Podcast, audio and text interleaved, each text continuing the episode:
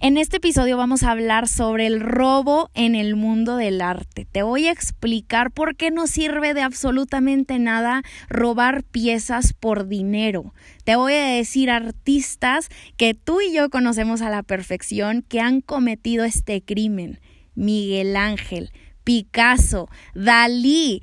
No, no, no, el episodio se va a poner buenísimo. Y finalmente te voy a dar todo el contexto necesario para hacernos la pregunta.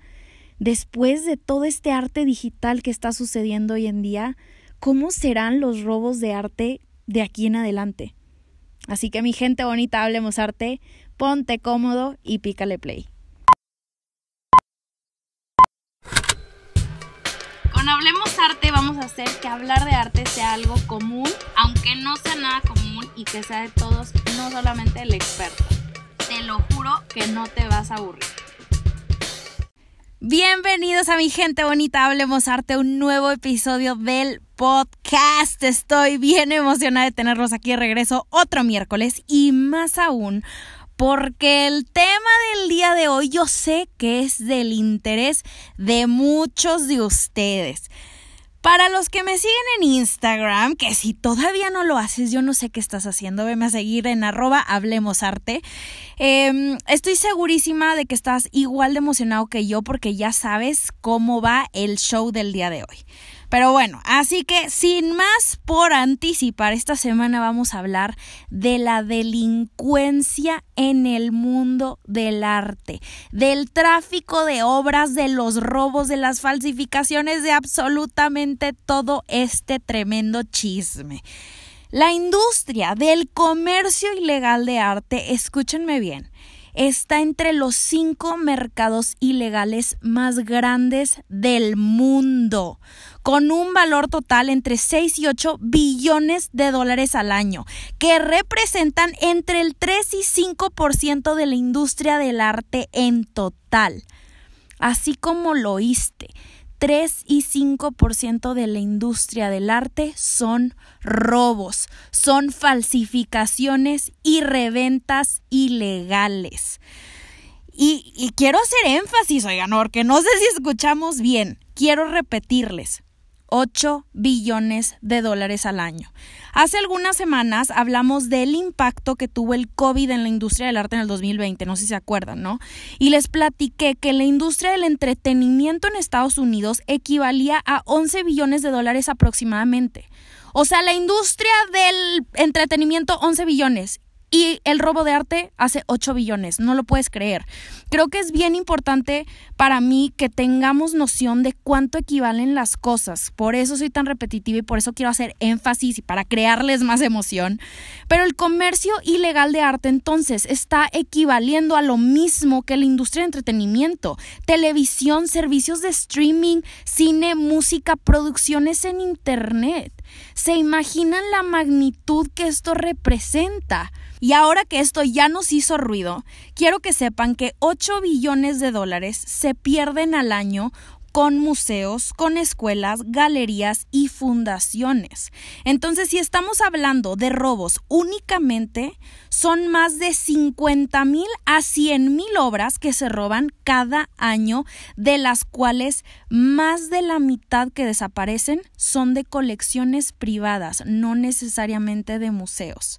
Y desafortunadamente, del 100% de las obras que son robadas, se calcula que al menos del 5 al 10% son recuperadas. Estamos hablando que del 90 al 95% jamás se vuelven a ver, no vuelven a ver la luz del día. Así que si compras una pieza, cuídala mi amor, porque nunca sabes cuándo la vas a poder perder.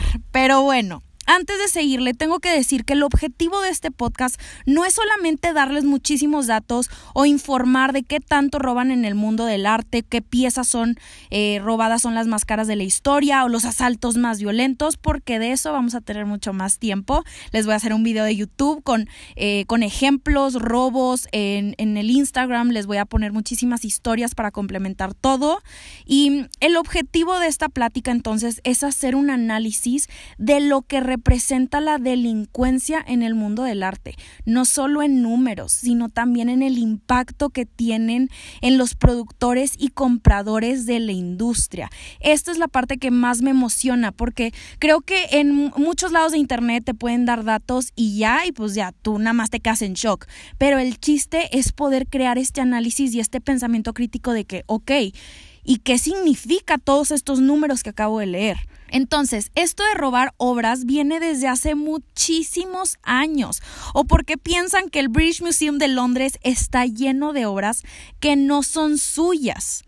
La respuesta es porque cuando los soldados ingleses invadían los pueblos de Europa Occidental y del Medio Oriente se llevaban todo lo que encontraban. No es casualidad que en el museo que narra toda la historia de Gran Bretaña vamos a encontrar piezas de todo el mundo que jamás han podido regresar a su lugar de origen. Por supuesto, porque eran de bastante valor, ¿no? La piedra roseta, que es de Egipto, está en Londres. ¿Por? O, al igual que las esculturas del Partenón o los frescos de Mesopotamia, ¿no? Y durante la guerra, la Segunda Guerra Mundial, oigan, el que el ejército de Hitler empezó a saquear todos los museos de Europa, ¿qué creen que pasó con la piedra Rosetta, esta piedra impresionante que nos cuenta toda la historia de Egipto?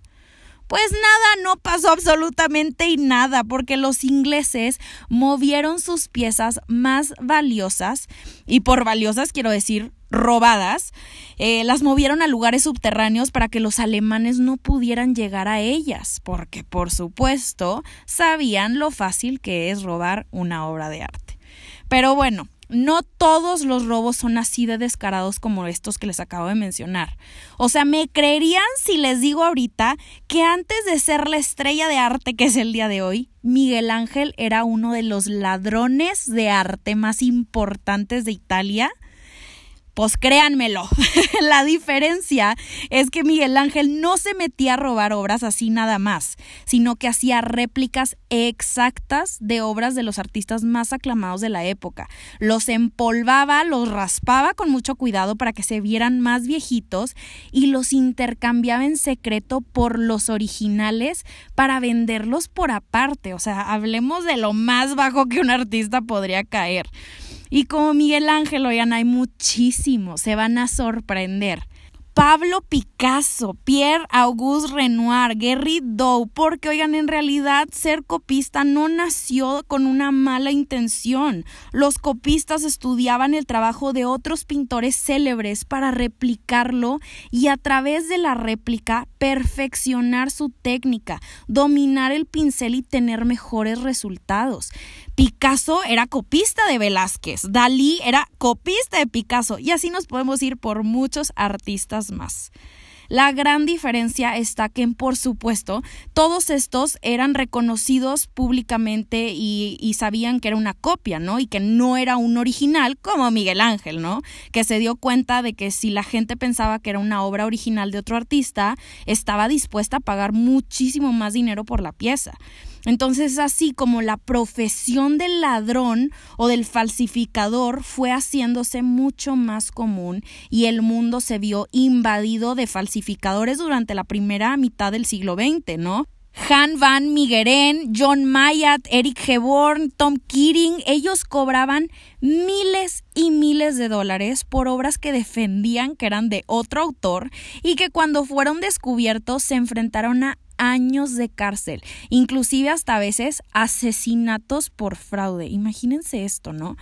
Total es hasta que empiezan a ser necesarios otros trucos y sale gente como Mark Landis, que Mark Landis pasó años donando, entre comillas, estoy haciendo comillas por si no me pueden ver, eh, donando obras a más de 60 museos por Estados Unidos hasta que descubrieron que todas eran falsas. Este güey era un genio porque a cambio de sus aportaciones, él recibía muchísimas cosas eh, de parte de los museos y como técnicamente eran donaciones, nunca lo pudieron mandar a la cárcel porque en realidad no estaba cometiendo ningún crimen federal. No, no, no, pero bueno. Total, te estarás preguntando, o te puede surgir esta pregunta, ¿no? De por qué mancharías tu nombre de esa manera. a pesar de todo, sigue siendo tu nombre el que termina en la lista negra, ¿no? Pues Landis no tenía manera de aplicar la de Miguel Ángel y entrar al museo para intercambiar la obra y llevarse la original, sino quizás las cosas hubieran dado diferente. O tal vez no, porque, por ejemplo, el director del Departamento de Robos de Arte en el FBI ha dicho públicamente varias veces que es una pésima idea robar una obra de arte si lo que quieres a cambio es dinero. El mundo, escúchenme bien, o sea, esto te puede hacer ruido de que, pues, güey, a ver, Roberta, es obvio que se la roban por dinero, ¿no? Pues no. El mundo está tan globalizado, tan comunicado, que es casi imposible poner la obra a la venta de manera ilegal sin que te cachen. A menos de que le dieras más vueltas como los ladrones que cambian pinturas por drogas y eso pues sí lo pueden vender. Pero los compradores de arte se conocen entre todos y el FBI tiene ojos en todas partes. Así que es una muy mala estrategia siendo una pieza tan única.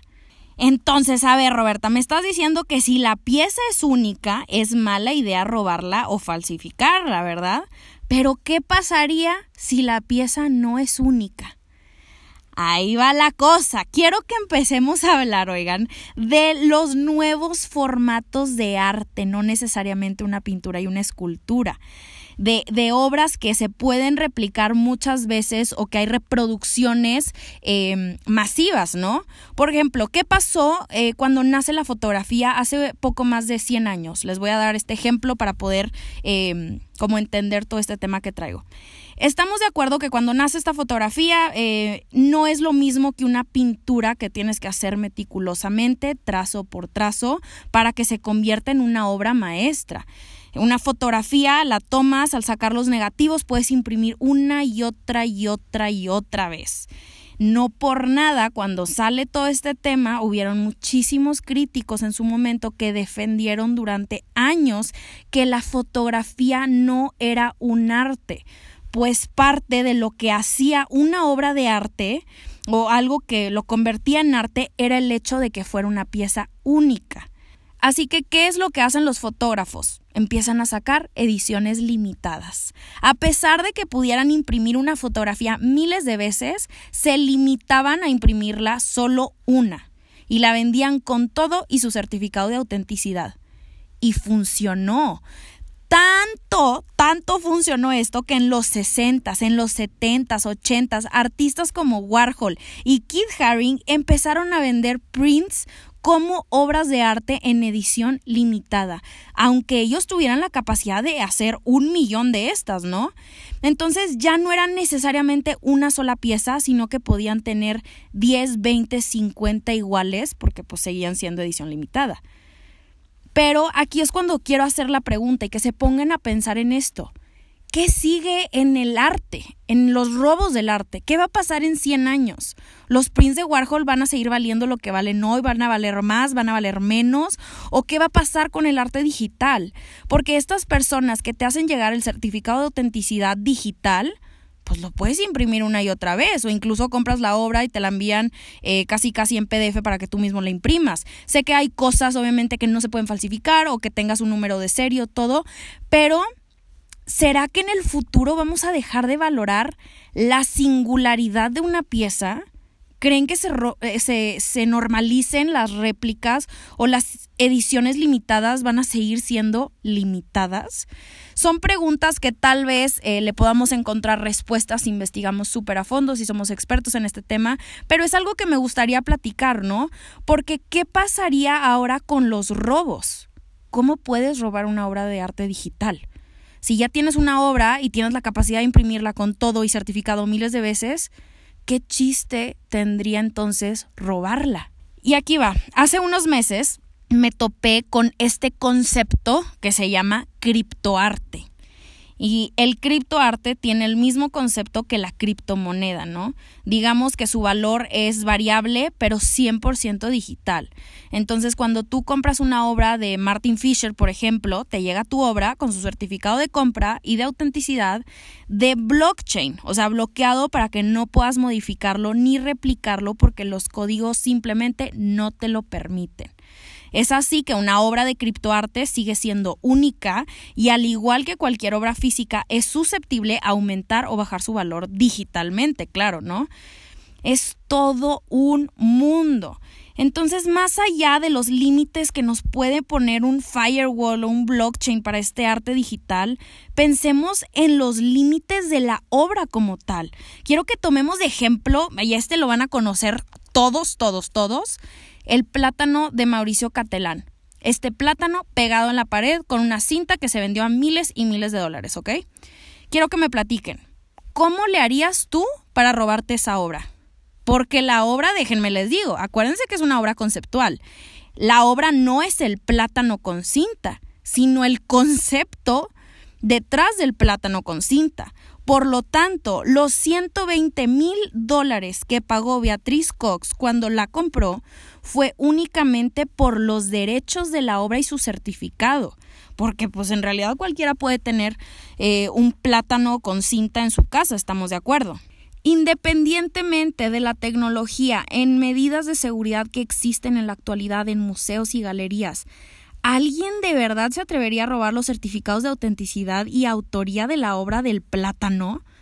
¿Tendría algún uso? Yo creo que probablemente no.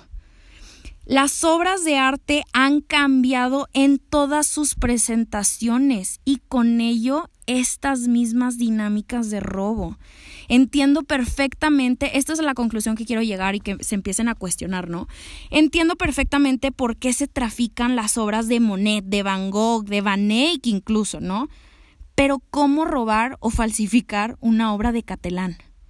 ¿Será será, lo voy a dejar ahí, ahí nada más y me iré lentamente, pero será que estamos viviendo una nueva era en la historia del arte en cuestión a robos?